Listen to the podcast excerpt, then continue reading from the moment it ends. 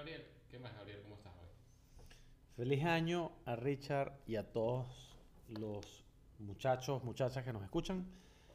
Bienvenidos a nuestro episodio de hoy, primero del año. Tuvimos desde qué fecha, Richard, que no, que no grabamos. Noviembre tal, noviembre O 20. sea, nos tomamos unas buenas vacaciones. Sí, o sea, muchas cosas. Bueno, mucho pasó. mucho pasó. Eso. Y. estamos de vuelta. Estamos de vuelta. Eh, ¿Cómo dicen por ahí? New Year, New Me. No, mentira, Mm. mentira, mentira, mentira, mentira. Eso no se dice. Ni vaina. Este, ¿Qué nos estamos tomando hoy? Hoy nos estamos tomando unas estrellas Dance porque es lo que había. Porque es lo que es había lo que había. y... Coño, no son malas. No, no, no, no, no, no. Ya para la tercera. Ojo, se deja colar. Claro, claro, claro, claro. Pero me parece bien.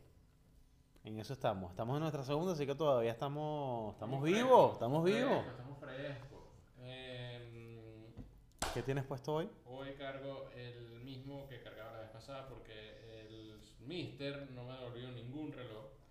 Entonces cargo el Scurfa Treasure Seeker Top Sider Crew de color azul. Yo tenía ese puesto todo el día hoy.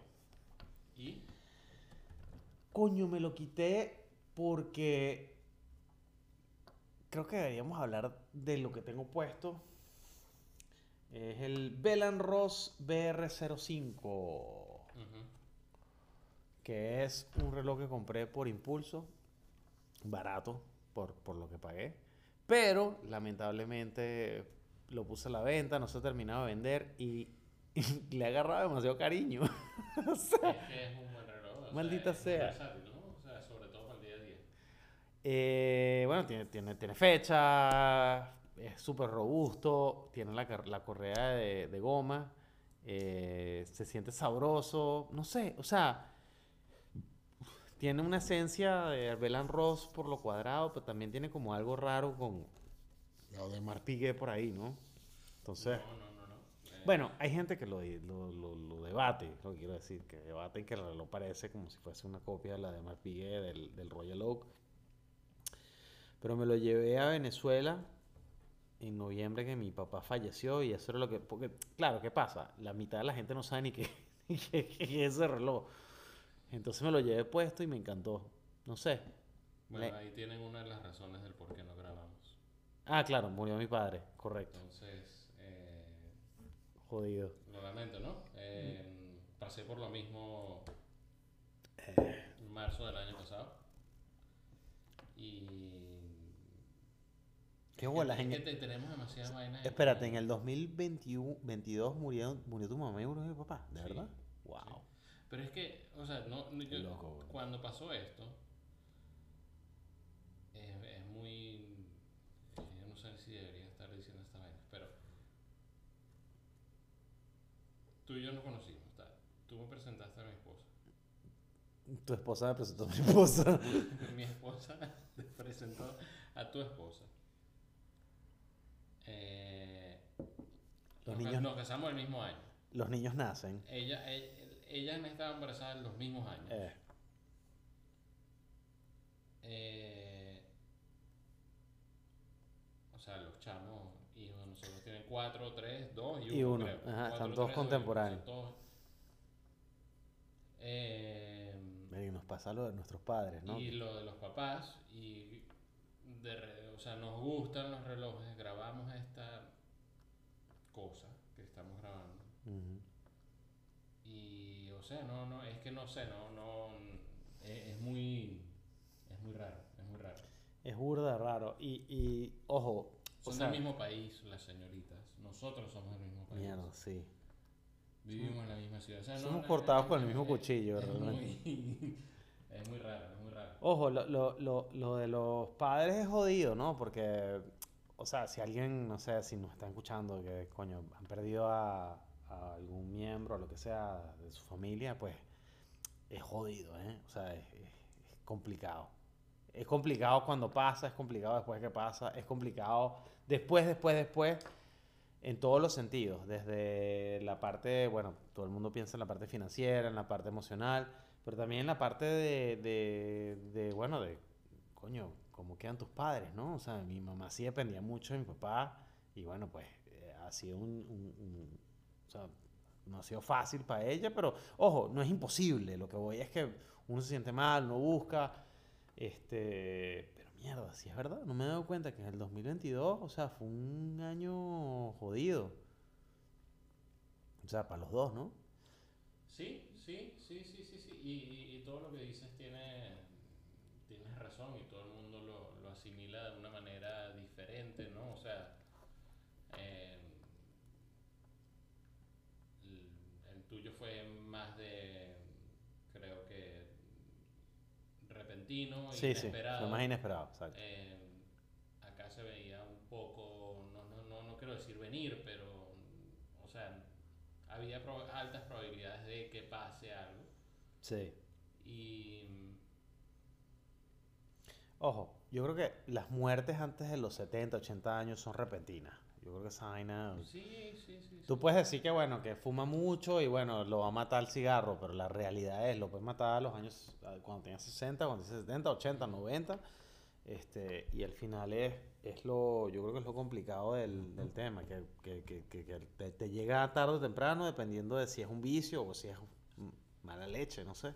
Sí, y, y la otra cosa es que te hacen como realizar otras, otras cosas. Pues, o sea, obviamente estamos hablando de algo muy, muy vano, ¿no? O sea, siempre relojes y tal, y esto y lo otro, y son cuestiones que no importan y son cosas reemplazables Sí. y materiales y tal, y esto y lo otro, pero traen mucha alegría, lo que tú quieras. Ojo, hay algo, hay algo simbólico en, to- en todo esto. Es que. El claro tiempo. que sí. El bueno, el tiempo, sí, el tiempo, sí, el tiempo y, y, posesiones. O sea, porque. ¿Qué se quedan las personas? Ah, no, que sí, la, Sí, es verdad. la, la jarra de té de la abuela. Sí. no sé. Y. No hay ni, ni vas a usar. No la vas a usar, pero la ves ahí y dices, ah, no, eso era de mi abuela, tal, y vino de Irlanda, yo no sé. Este. Y la otra es que, bueno, o sea, em- haces. ¿Hace cuándo no ibas a Venezuela? No, tenía muchos años, 10 Entonces, años. Y ese esfuerzo, algo que me dijo mi tía, la, la hermana de mamá, es que las cosas que traen juntas a la familia Sí, son, es eso.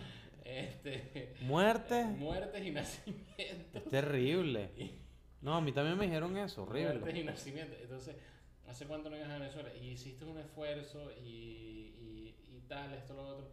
Y eh, entonces, ya ahora ahí contigo, no, no sé, por ejemplo, yo con mi papá le hago mucho más check-in, ¿no? Hago mucho más check-in con mi papá. Todos los días con mi mamá ahora.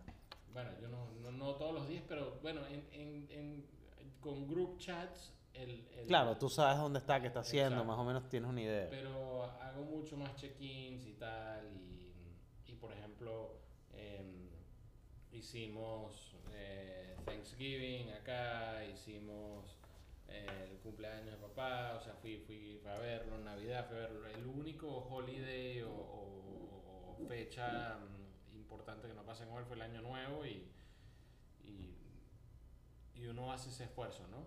Pero Bueno, entre yo creo que, todo es como que... o sea, depende de la edad que estés, ¿no? Al final del día vamos a pensar una vaina. Yo creo que la realidad, por lo menos de cómo me toma a mí lo de mi padre y probablemente te toma a ti lo de tu madre, es que fue relativamente temprano.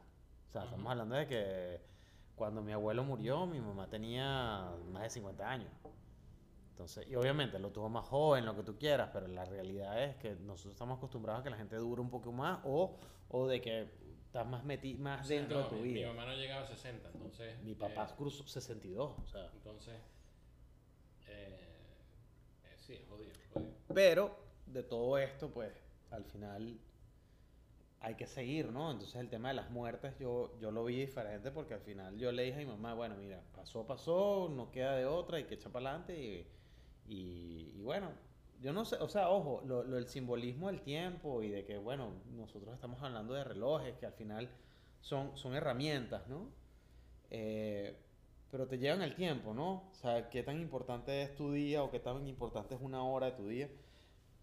Este, pues tiene que haber algo de relevancia, no sé. Para mí es, o sea, el tema de, por lo menos, de yo haber viajado a, mi- Venezuela, lo que tú dices, después de tanto tiempo y todo esto, que tenía las horas contadas, estar claro. Yo, estaba yendo para Venezuela con, fui una semana y literalmente, o sea, fue back to back. Y me daba risa que, bueno, que aga- yo creo que le agarré cariño porque lo veía mucho. Y porque no sé, Bueno, ahí está. eh, a lo mejor es algo. Coño, esto fue lo que usé para. Sí, de repente hay algo asociado. Es verdad. eh, No sé. es lo que para mí significa el tag ese que yo tengo. Es verdad. O sea, ha estado, ha estado en todo. Bueno, tú decidiste no vender esa vaina. Eh, ha estado en todo. eh, en, en- en todo. En todo ha estado ese tag. Entonces no lo. ¿Para qué? Es por, por, reemplazarlo por algo nuevo o lo que sea, o, o- o- no, es- no- tiene un valor más allá de lo que, o sea, cualquier otro que tengo puede irse y Sí, ese se queda. es verdad. Entonces, a lo mejor tiene un valor de eso, pero bueno. Bueno, Eh, hablemos un poco del episodio de hoy ya. ¡Segway! 12 Tu, tu, tu. minutos, eh, Hablando de muerte. no que digamos.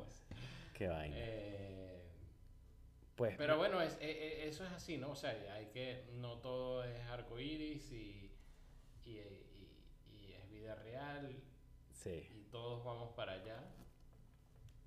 Así sea mm, hoy, mañana o dentro de 48, Es correcto. 50, 60, 70 años, no importa. Y, epa, hay que tomarlo por los buenas. Hay que, hay Sí, que, vale. no hay que dejar de vivir, es lo que... No, no, no, no, no. Y, y lo primero que yo pensé cuando pasó lo de mamá fue, mira, todo lo malo es que ahí es donde, ahí es cuando te das cuenta que todo lo malo no importaba. Sí, es verdad. No importaba. O sea, ya, ya todo lo malo se borró, básicamente. Ujú. Y lo que te queda son las cosas. Es Todo. lo que yo decidí también, ¿no? Quedarte. Y todo, el- todo lo, lo que sea opiniones o mm, comentarios o lo que sea se- es sonido, es ruido. Sí, es eso ruido. no- Eso es ruido, eso no importa. Ni lo analiza. Quédate con lo bueno, quédate con tus cosas que quieras recordar y te va a ayudar a ti mismo, ¿no? A, a tu paz mental en este tipo de, de transición, pues. Sí. Espero que nadie esté pasando por eso. Eh, Bueno, y si lo están pasando... Si lo están pasando, bueno, eh, Nada. no, escriban. lo que Sí, sea, eso. de eso, no Al, al final eso no tiene nada de malo. No, no, no, para nada. Parte de y, Sí. Ojo, es jodido. Al principio es Sí. muy jodido. y mm, yo lo veo más con, con mi hijo mayor que sí. Sí conoció a tu mamá, claro. sí habla de ella y tal. Eso es lo más Y- complicado. Y e- era, era muy era muy muy gracioso porque los dos eran como mugre, vinagre. eh, No, ah, ¿en serio? ¿Diferente? sí. Wow. Y cuando, o sea, se llevaban bien, obviamente, pues, pero tenían sus diferencias, así sea de chiquitos, él y, ¿cómo te explico? Él la recuerda full. Claro, Entonces, porque él- si tenían él o tenían ejemplo, conversaciones. la- la- el sofá de la abuela, o cosas así, o, o- o la comida, o tal, o cómo caminaba. es muy gracioso, muy gracioso. Ojo, la gran cagada es que no pudieron vivir Claro, de repente claro, lo que... claro. No, yo tuve la suerte de tener... mm, No, mis abuelas están vivas. Cuatro abuelos. Eso, O sea, lo- eh, están vivos. hombre, mujer, hombre, mujer. Y fueron falleciendo los del lado de mamá, y los del abuelo sí, los de este lado siguen vivos y están en los 90, así que... Bueno, En fin. en fin. Happy 2020. Eh, Bienvenidos a nuestro podcast de relojería y más. Bueno, Entonces- ¿qué le dedicamos al episodio de hoy? No, hoy vamos a hablar de algo que yo creo que es, es vital para un nuevo año, que es cuáles son nuestras predicciones, qué pensamos que va a pasar. Este, y bueno, vamos al lado de no irnos tan locos con muchas cosas, sino con cosas que pensamos que son más tangibles y que, bueno, podríamos hablar horas de cosas que queríamos que pasaran o, o pasen o, o cosas que de repente pensamos hacia lo loco, pero creo que lo, lo llevamos a, un, a, varios, a menos de 10 puntos simples, ¿no? Entonces, creo que empiezo yo con mi primera predicción del año 2023, en donde creo que vamos a ver algún tipo de retorno del Omega Moon Swatch. Me explico. Porque, coño, sí, es largo, es alto. Estoy hablando de algo muy amplio. Yo creo que Omega y Swatch van a hacer algún tipo de jugada en donde van a lanzar el reloj, bien sea por cantidades limitadas o de repente por cantidades ilimitadas, pero con algún tipo de estrategia más de, de awareness, de que la gente sepa más del reloj. O sea, ya sabemos que, por ejemplo, las marcas que hacen correas ya diseñaron correas para el Moonswatch, que es el mismo, es el mismo diámetro del, del, del, del, Moon- Moonwatch original. Eh, ya sabemos que hay gente que sabe que existe un Omega de alguna manera por menos de 500 dólares nuevo. Ya sabemos que ellos están al tanto de que esto puede ser, o sea, de que hicieron una cantidad limitada y que la gente se quedó con las ganas. Y en el mercado usua- de usado yo lo he estado, yo lo he estado siguiendo. Sí, sí aparecen, ojo, y sí se venden entre 600, 800 dólares. Pero ya, o sea, yo lo he visto en 300 ya. Sí, yo he Pero visto los también. colores que no son Claro, lo- cotizados. los que no... El azul, el verde. rojo. El rojo, el- el- no el verde, el rosado y el amarillo. Mm. Entonces mi predicción va a que Omega va a hacer una jugada alrededor de eso. ¿Vas tú? Eh, estoy contigo, pero creo que no va a ser el Moon Swatch. Creo que va a ser otra cosa del Swatch Group. Ah, Entonces, ¿sabes movimiento? o- no, o sea, Swatch, Cuarzo o Ujú. System 51 tal vez. Wow, ok. Em, pero con algún diver o algún reloj clásico del Swatch Group.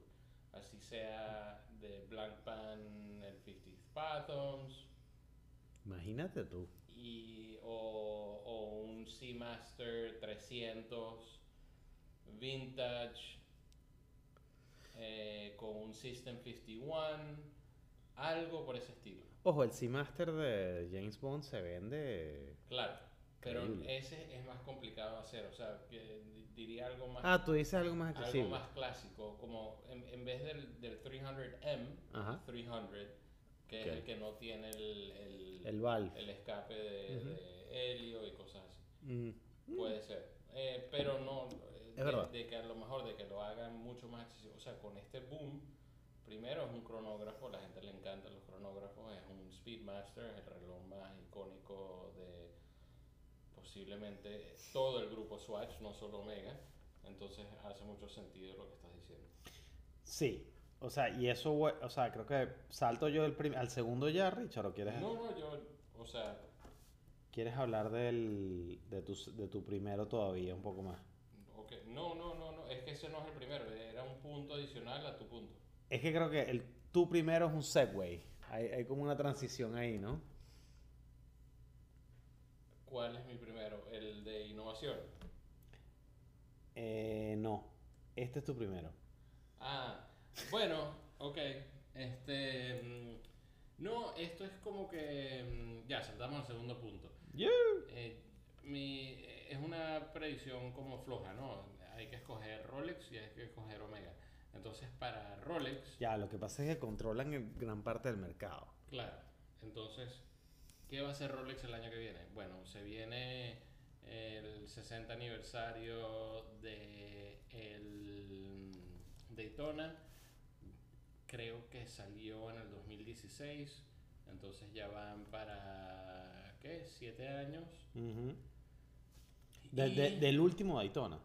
Sí, del, del, como el, sí, el nuevo Daytona. El nuevo Daytona es del 2016.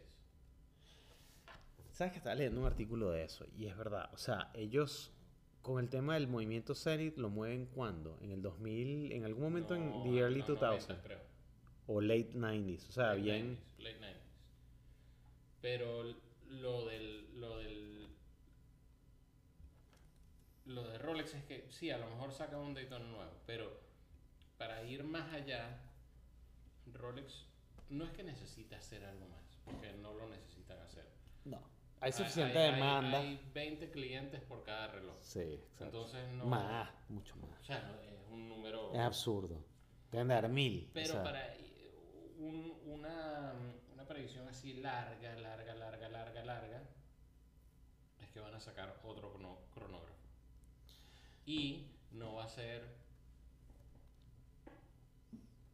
de, de- dedicado al, al- a lo que es el automovilismo estilo el Daytona, sino posiblemente puedan irse hacia el lado de la aviación.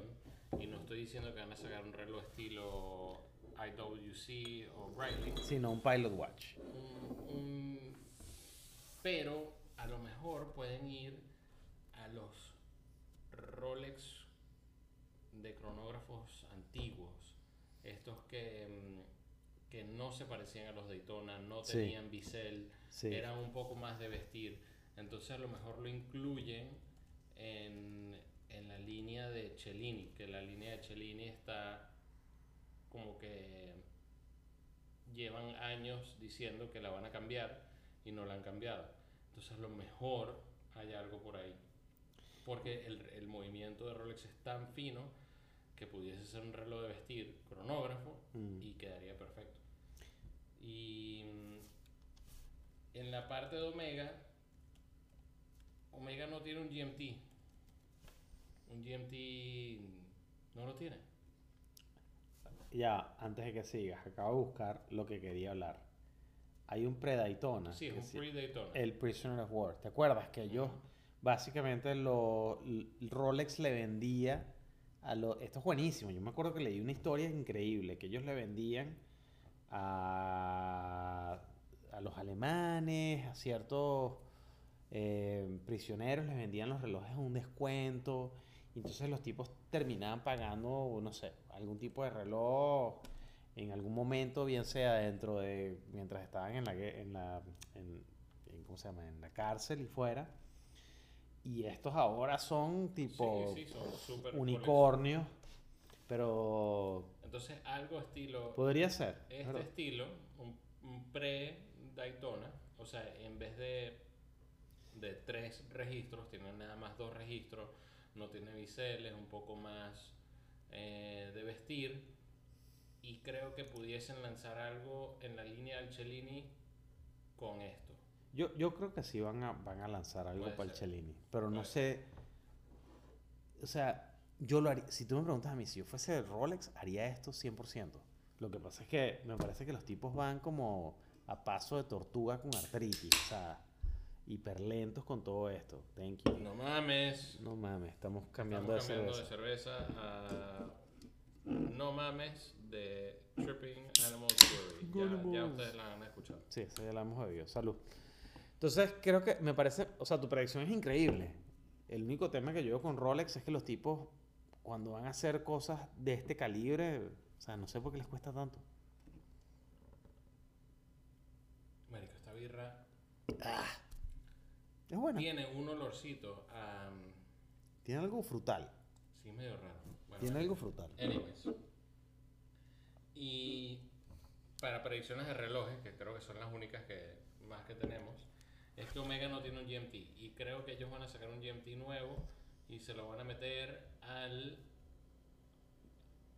300M. O Brother, sea, un Diver GMT.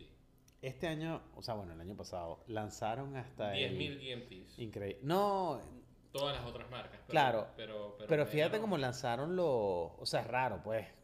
¿Quién sí imagina que, Ro- que Omega iba a lanzar el. ¿Cómo que se llama? El que hace el sonidito. Putz, me olvidó el nombre. El Omega Speedmaster Chime, El. Chime, pero claro, también. ¿Cómo se llama? El eh, Christopher Ward lanzó uno. O sea, hay algo raro ahí con el tema de los relojes. Eso es como. Chrono Chime. El Chrono Chime. Speedmaster Chrono Chime. Cuesta un ojo de la cara. No, no, 500 mil dólares, algo así. Pero es impresionante como es, hay un mercado y hay algo interesante ahí, ¿no? O sea, ojo. Es que ese es uno de los puntos que yo iba a tocar, así que.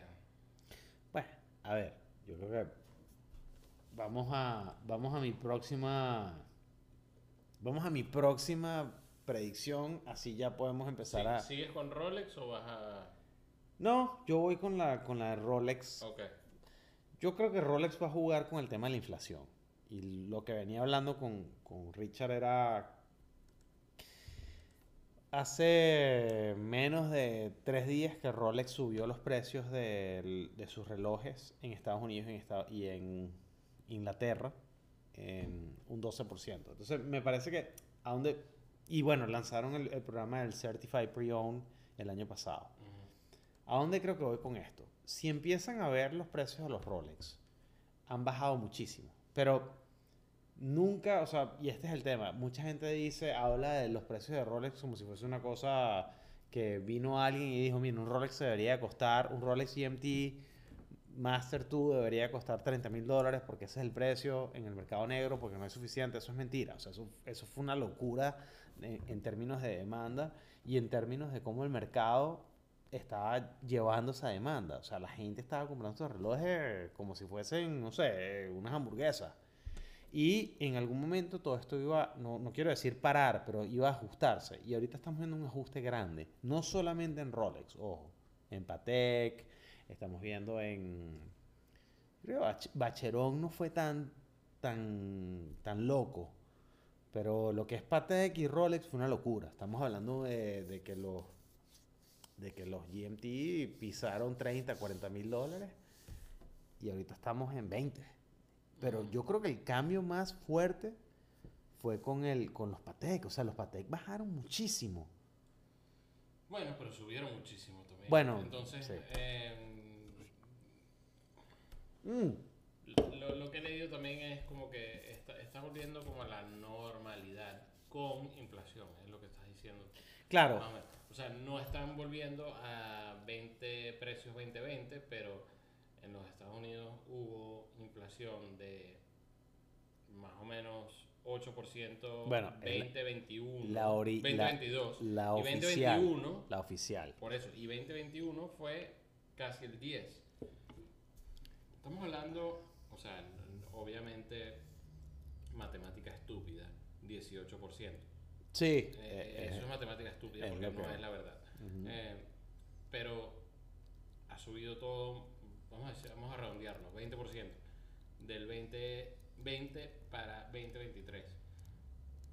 Entonces, los, los precios van a seguir siendo altos Ujú. y más altos que antes, pero ajustados a inflación, como estás diciendo. Claro, pero a lo que voy con el tema este de Rolex es que estamos hablando de que ellos saben que sus relojes en el mercado usado se están, están bajando. Ya lo sabían, porque ojo, el Certified Pre-Owned lo, lo lanzaron antes de, de la caída infernal y no depende de ellos, estamos hablando de, de factores externos. O sea, Estados Unidos, estoy seguro que es el país número uno consumidor de Rolex sin lugar a dudas. Eh, Seguro, seguro, no, no, lo- los asiáticos Los seguro asiáticos. y los árabes están por ahí también. Pero Estados Unidos en términos de, demanda y volumen tiene que ser el número uno. Entonces mi punto con todo esto es, si ellos ya sabían y se están preparando y obviamente están hablando de los precios, ellos siempre, cada tanto suben el precio de sus, de sus relojes retail. No sé si todos los... ¿Sabes que estaba buscando eso, Richard? No sé si todos los años per Bueno, se. todos los años desde que sigo esto heavy.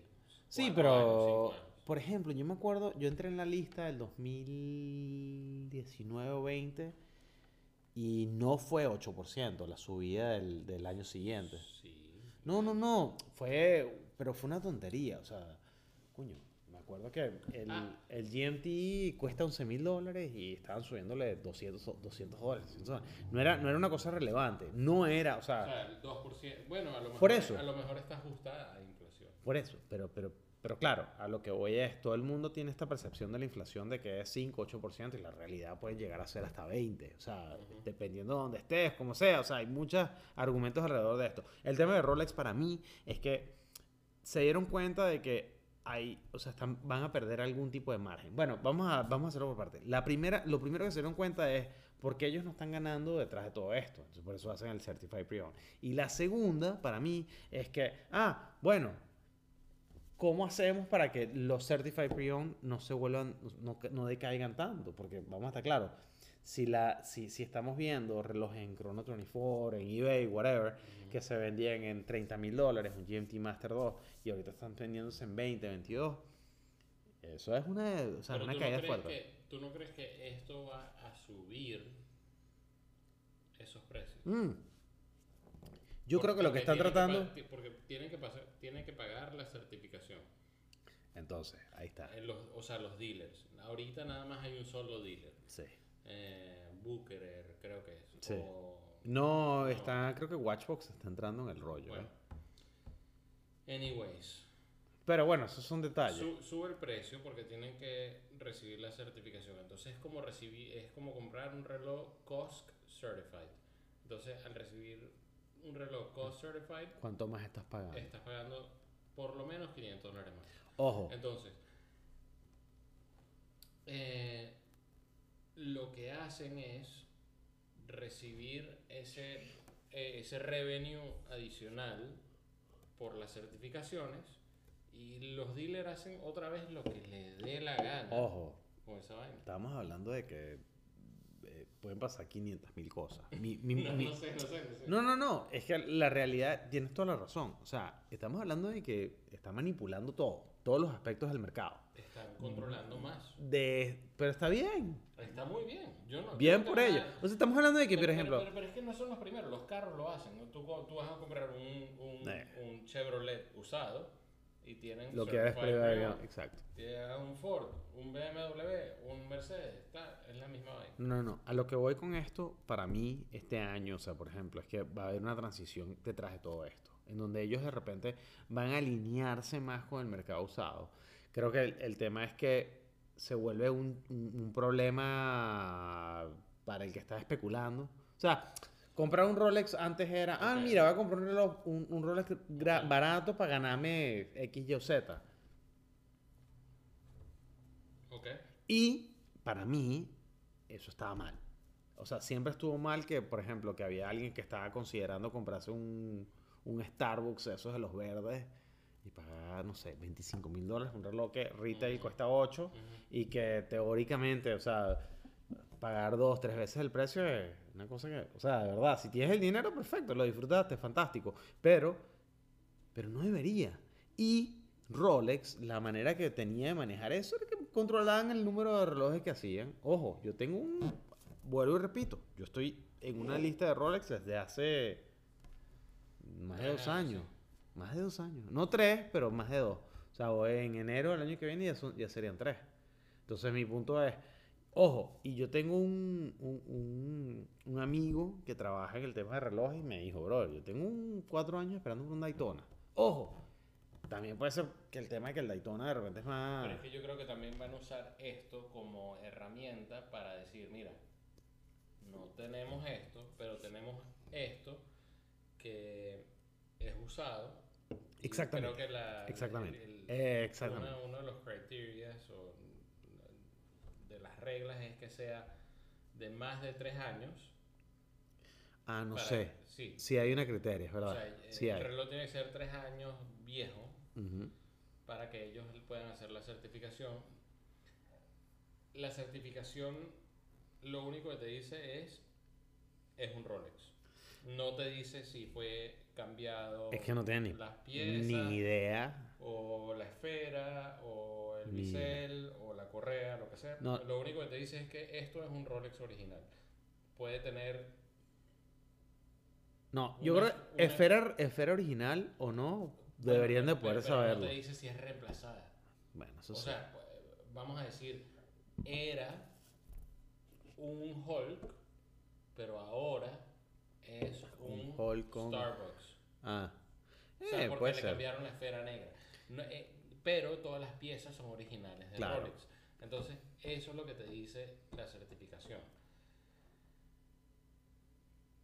Y con eso, a lo que iba era que ellos, al decirte no hay inventario para Sí, te- te darte, obligan lo- a llevarte Te para- obligan a llevarte el usado y con eso vas estableciendo em, historial de compra para que tú puedas Lo ser hace- elegible eh, para lo, es que, lo que para el que tú quieres. Es lo que hacen los retailers, pero los retailers de Rolex no tienen el inventario ni siquiera usado. Entonces, Por eso, entonces están creando el Exacto. mercado de inventario Yo- usa- usado para esa gente. yo creo que ahí hay dos cosas que hay que ver. Hay que ver la parte de la venta, que es lo que estamos viendo, y la parte de la compra. En algún momento, yo creo que estos retailers van a decir, ¿sabes qué? Voy a empezar a comprar Rolex. Porque les puedo dar la vuelta. Ojo, y Rolex debe estar pendiente en esto. O sea, yo creo que estamos hablando de, de- de- de- como de puntos que estos tipos ya pensaron. Y no están pensando a dos, tres años. Están pensando a 15, 20 años. ¿Sabes? Sí, sí, y uno de mis puntos que, que yo iba, que, o sea, que yo iba a hablar de era lo mismo, pero con otras marcas. Entonces, podemos transicionar Y- en eso. y no, Tu- no, tu eh, otra eh, eh, predicción. No, eh, eh, eso es todo, eso es todo. Pero esto es algo que Rolex no inventó. O sea, es lo mismo que vamos a. Sí, lo vamos a- Apple, Apple, Apple no, in- no inventó la computadora, no inventó el celular, no pero lo perfeccionó. Entonces, Zenith ya había hecho esto hace Sí. par de años y estaban vendiendo sus relojes usados en la página web de Zenith. Entonces, el- están perfeccionándolo y está bien. No es siempre mejor ser el primero, sino el que viene y perfecciona Claro, se, da la cuenta de lo que Entonces- funciona, lo que no funciona, pero... Eh, eso era todo. O sea, yo creo que vamos, vamos a lo básico. Para, mí. ¿Qué va, ¿Qué va a pasar? Yo creo que el precio del Rolex se va a estabilizar. No, no vamos a ver el, tres veces el precio de retail en, en el mercado usado. Creo que no, no, no, o sea, vamos a de repente volver a ver a, Rolex como un reloj, no como una inversión, porque mucha gente, o sea, ojo, yo he conocido gente en blogs que compran Rolex nada más porque creen que ellos están ganando, o sea, lo ven como una inversión, están ganando el 20, 30% en un año. Este, y eso es lo que de verdad termina dañando todo el tema de relojería para nosotros, porque no, no, es, no es justo y me parece que hay, hay ciertas cosas irreguladas de parte del retailer que de repente Rolex se va a encontrar en el tema este de, de usados con, con, con problemitas. Y pueden tratar de ser lo más inteligente que quieran, pero la realidad es, en, en Estados Unidos, hoy, alguien puede conseguir como retailer, porque eres un tipo que está comprando Rolex desde hace 10, 15 años y estás comprándolos a un precio, un reloj, un GMT Master de 11 mil, 12 mil dólares, lo puede conseguir por su poder adquisitivo con la relación que tiene con el retailer y darse la vuelta y venderlo al doble o al triple. Bueno, ya el triple no, pero por lo menos al doble fácilmente. Entonces, eso es algo que todo el mundo sabe, que hasta Rolex. Y Rolex, por más que esté tratando de arreglar todo el tema con, con Certified Pre-Owned y toda la cuestión, o de repente tratar de limitar el tema de cómo esta gente está ganando acceso, se están comiendo al retail, al, al, al end consumer, y la realidad es el end consumer en algún momento va a decir, mira, bonito Rolex y todo, pero esto tiene que cambiar. Y lo vemos también con, con Patek Philippe, que los precios también han bajado muchísimo. Ojo, está muy alto lo que tú quieras, pero este creo que por ahí va mejor la también tendencia. Es como que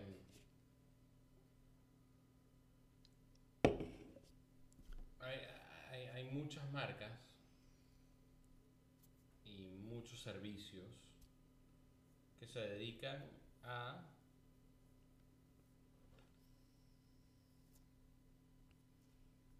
tener un mercado para un mercado más alto. Y al tener ese mercado más alto, no necesitas producir tanto, Mm. porque al vender menos, a un precio Ganas más, más. alto, ganas, Ganas más. más, claro. Y, eh, y- y es muy es muy simple. Y a lo mejor Rolex ya ha llegado a ese Puede punto ser. donde no necesitan el volumen, sino el cliente adecuado que esté dispuesto a pagarlo. Lo que pasa es que siguen teniendo números muy Claro, por encima claro, de claro, Patek, claro. Pero a lo mejor de producción anual, me refiero. No, no, no, no, producen más, Muchísimo creo que más. de un millón de, o un millón al año, lo que sea. Pero a lo mejor están llegando a eso y llegan a ser, no, no, no te digo un Patek, pero Patek ya está ahí. Siempre ha estado. Claro, es, pero es otro, otro Eh. tipo de, de comprador, otro tipo de... o sea, es diferente. Ahorita un Rolex lo, lo quiere desde un jugador de fútbol hasta, no sé, un empresario o alguien que se acaba de casar. Mi problema es, o sea, no un problema. Mi, mi punto con todo esto es que subió muchísimo estos últimos años. El tema de la inflación. Creo que Rolex está tratando de piggyback en eso. Y me parece que para este año en particular vamos a ver movimientos raros. Este, tal vez ver más, más, más disponibilidad de, Rolex a un precio Posiblemente. coherente, porque no estamos hablando de cosas raras. Pero bueno, ese es ya hablando de, de, de- ¿cómo se llama? De precios este, para marca. Bueno, eh, yo creo que mi segundo tiene que ver con tu tercero, así que vamos a darle con mi segundo. Mi segundo es innovación de marcas independientes a un precio más accesible Mm, y la muerte de muchas micromarcas. Entonces, ¿a qué voy con eso? Que si los relacionados a Rolex, si bajan los precios de Rolex, la gente lo que va a hacer es esperar, ahorrar un poquito más y se compran su Rolex porque no les importa la micromarca. La otra es que la innovación de las marcas independientes ahí es donde voy. vamos a decir, eh, MBNF, eh, Richard Mill, eh, Independiente eh, microbrands. Grunfeld. Ah. No, no, no. Todas estas son grandes y caras. Ok. Moser son caras y son grandes. Las micromarcas que empiecen a, a, a innovar de manera como lo hacen estas marcas independientes que son marcas muy caras. O sea, por ejemplo, te doy un ejemplo claro que salió. Ceric es una marca pequeña Ujú. que, sa- que sacó un reloj Wandering Hours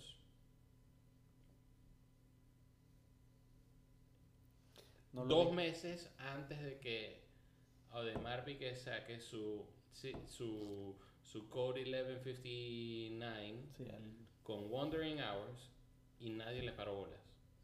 ¿Por qué? Porque está hecho con un, re- con, con un movimiento millota y Ah. nadie sabe Ceric. Claro, es lo mismo. La gente se volvió loca por, por este Audemars Piguet, pero Ceric con, con, con un millota hizo esto. Lo mismo hizo el mismo en BNF. En BNF sacó el Mad One,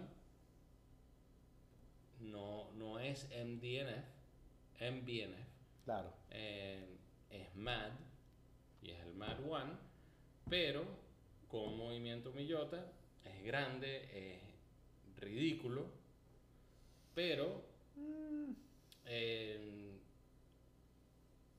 por 3 mil dólares o el Ceric por mil y pico ahora mucho más barato. están sacando cosas independientes, cosas que, que, mm, que inspiran innovación, que son diferentes y no son un homenaje a un Submariner o a un Daytona o a un 300M o a un 50 Fathoms, sino son cosas que son un poquito más eh, originales. Entonces, a lo que voy es que si las micromarcas no hacen innovación, Se quedan atrás. se van a quedar atrás No, o y van si, a hacen, y si hacen homage, creo que también pierden. Bueno, hay, hay marcas match que le van muy bien, por ejemplo, WMT, Sí. esa gente... Bueno, la verdad no sabemos. ¿Cómo sabes bueno, que les no, va bien? bueno, no sabemos, pero dicen que están soldados todo el Es tiempo. lo que, eh, pero entonces dicen, a lo mejor hay 500 disponibles, pero en verdad son 150. No sé. eh, para, No, mí, no sé. eh, para mí ellos son raros. Yo me refiero, por ejemplo, al tema de los... Steinhardt. O sea, No, sí. Pero ellos son homage. Son homage, homage, homage, homage. 80, homage, Pero 90%. hacen homage de Rolex, IWC, Sí, de todo. ta, ta, ta, ta, ta, ta, ta, ta. Lo que pasa es que creo que es verdad lo que tú dices. O sea, yo, yo creo que ahí es donde va mi punto. Para mí, esta predicción de este año es que las micromarcas tienen muchas oportunidades.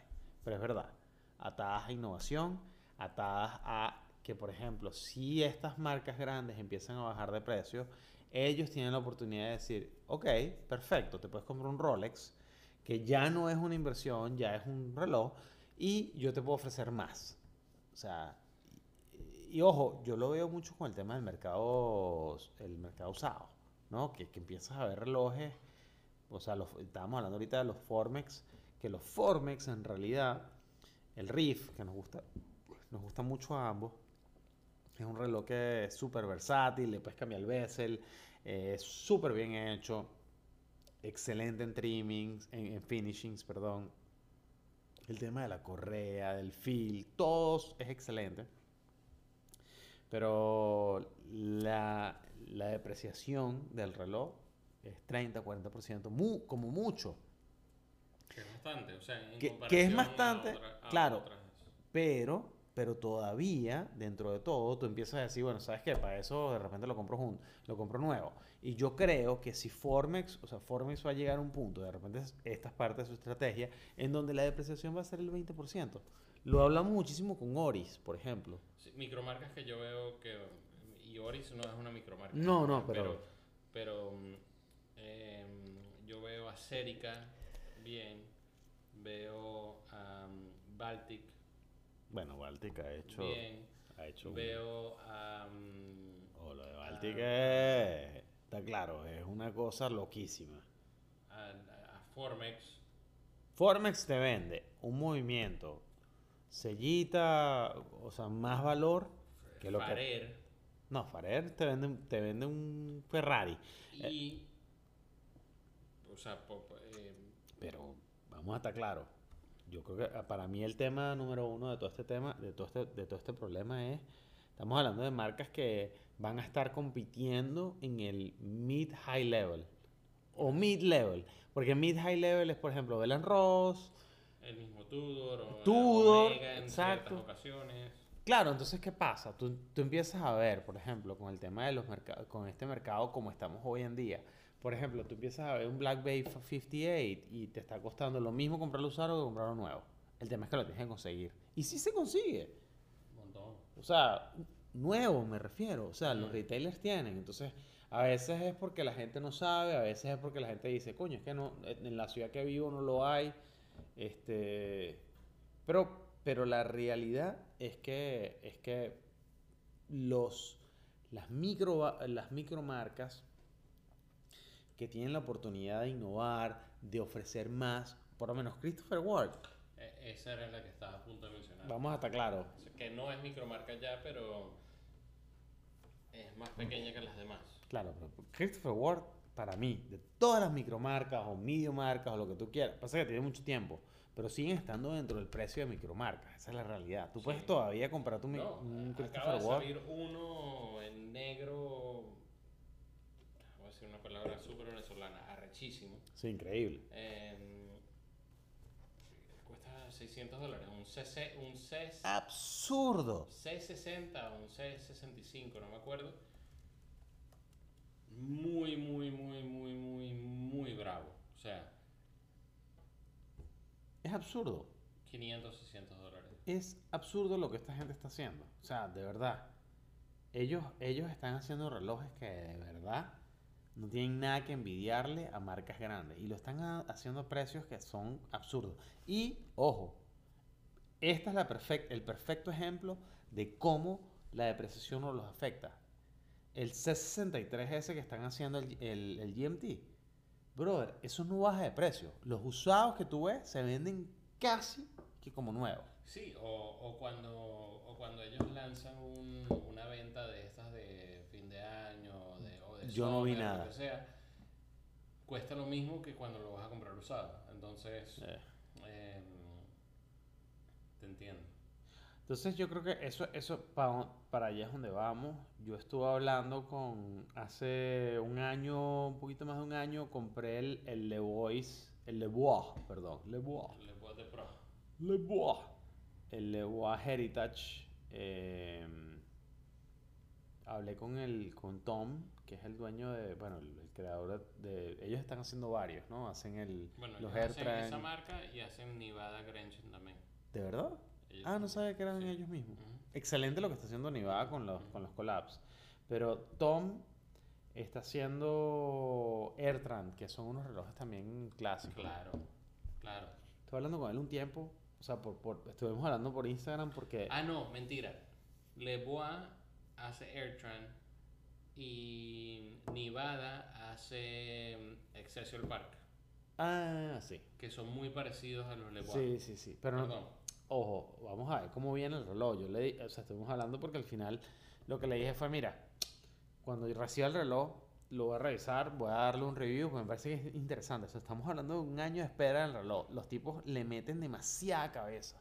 Hacen sus propios movimientos, porque sí, hacen column wheel, hacen, hacen varios elementos, pero me pareció súper interesante que al final, este, por lo que he visto de ellos, los reviews son positivos, pero están haciendo su, o sea, yo compré un Salmon Dial, o sea, un reloj bien particular.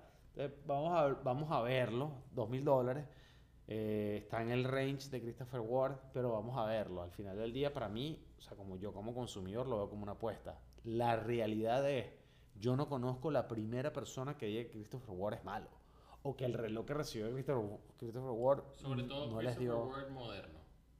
No, no, no, estamos hablando de... de hace una, dos años para acá. Exacto. Algo hicieron estos, estos tipos de Christopher Ward No, hicieron. levantaron, levantaron muchísimo. O sea, es que puedes armar una colección de relojes con Christopher ¿Sabes Ward. cuándo? Desde que empezaron a cambiarlo el, el, el logo. El logo. Cuando El- cambiaron el logo ya, eso ya... El logo hace mucha diferencia y el logo es muy cool también. O sea, Sí. juntas la bandera de Suiza con la bandera de Inglaterra. Inglaterra. Y, y bueno, hicieron este bel canto que, mm, que es otra cosa fuera, vendió en de nada. este mundo. Se vendió en nada. Y, y bueno, ahí, ahí tienes. Entonces, Bueno. si las micromarcas no hacen innovación e innovación original, Sí, se los van a comer. se los van a comer vivos. También creo. Ok, y ahora con mi último punto es que las marcas posiblemente van a ver la idea de el mismo reloj con diferentes tamaños y así eliminan el, el género femini- femenino o masculino o lo que sea. Entonces, si sacan, vamos a decir, un Christopher Ward C60, lo sacan en 42, 40 Si y small, medium, 37 o 36 para eh, Estandarizar el... estandarizar la línea, incluir a todos los géneros y evitarse un problema, vamos a decir, eh, no quiero decir político, pero en algunos casos lo es, sino un problema de, de, de, de pe- de- de relaciones públicas, vamos a decir. Ah, no, es que ustedes rela- eh, hacen puros relojes de hombres o hacen puros relojes de mujeres, sino Claro. eh, hacen un estándar, 36, 37, 40, 42, ofrecen tres tamaños, pueden ofrecerlo estilo las camisas, small, medium, large, y ya. Entonces, em, creo que puede haber un movimiento ahí. Y la otra es a lo mejor tal vez a- agregar el, el- el tema de sustentabilidad y agregan productos con hechos de carbón o, o- o esferas de, de materiales reciclados o la caja hecha de un barco que mm, eh, se hundió y lo rescataron y usaron ese Bueno, eso lo hicieron con, con los hermanos Wright y la marca esta que hace relojes como inspirados en, en aviación.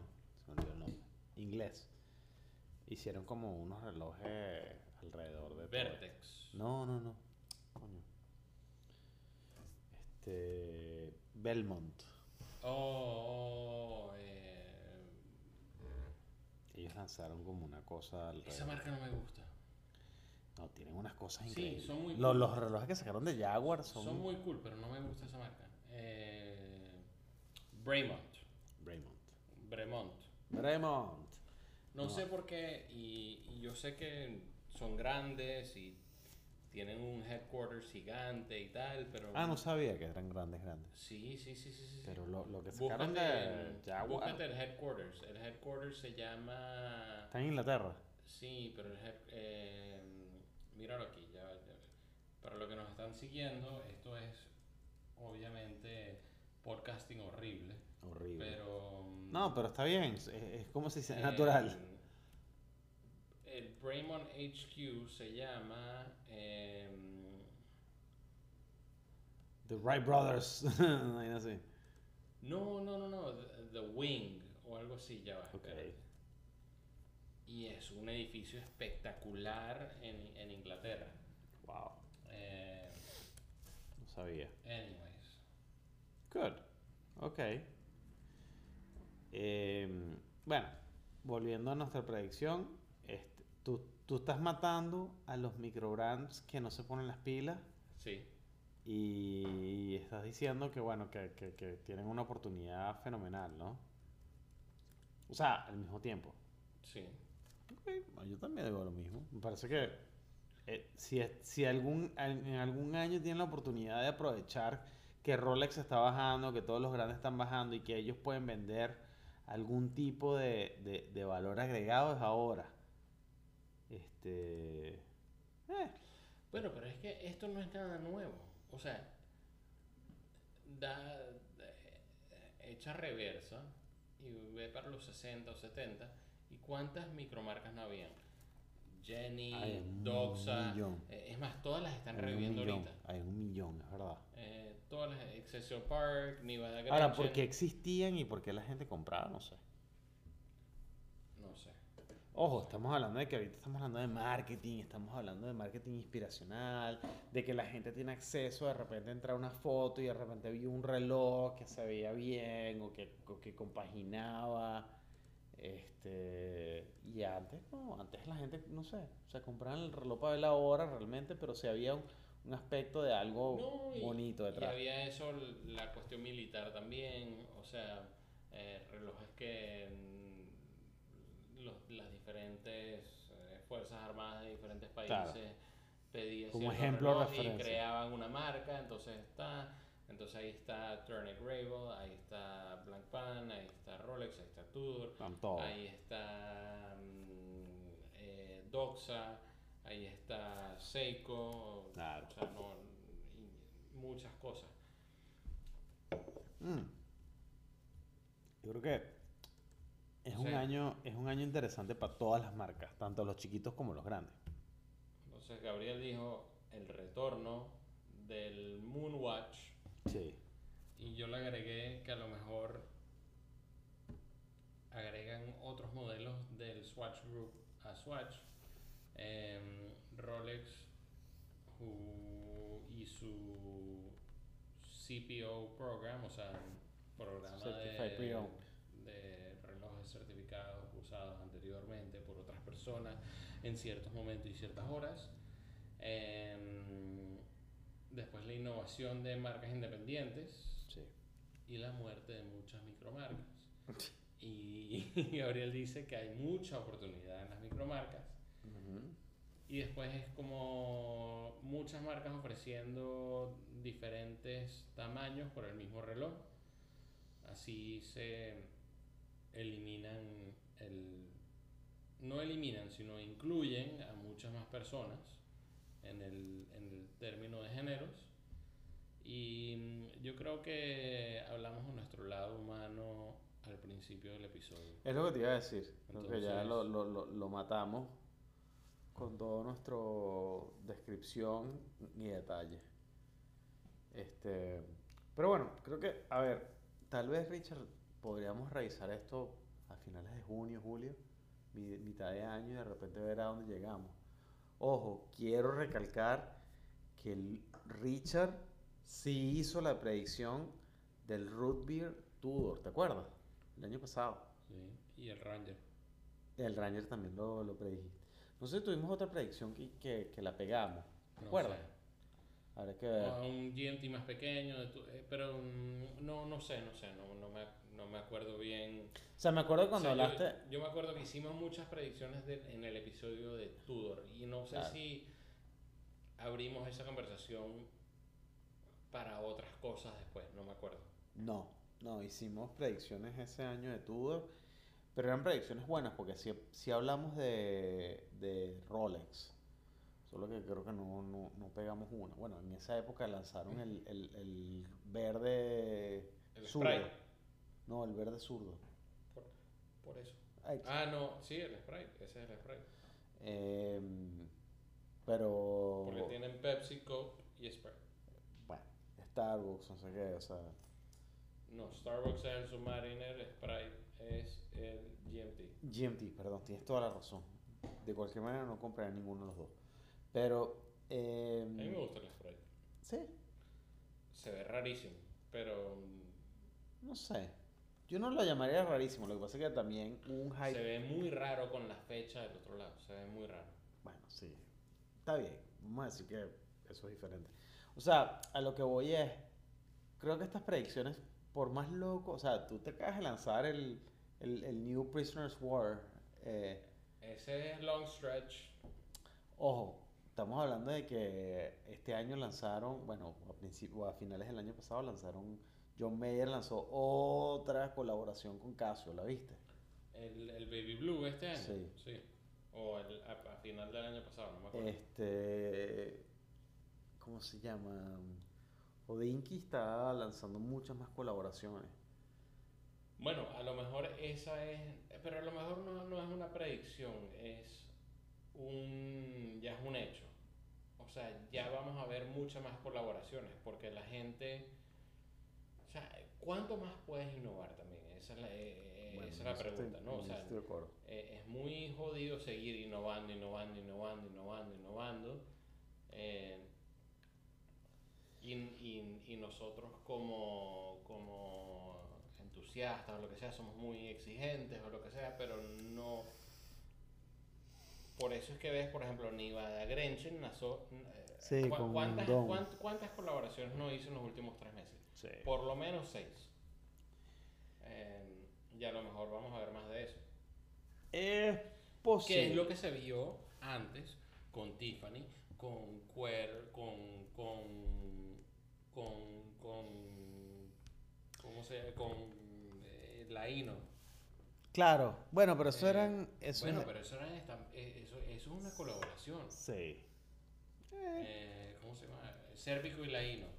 O. o Sí, o Gandalfo en Brasil, o sea, hay un millón por de eso, todo o esto. Tiffany.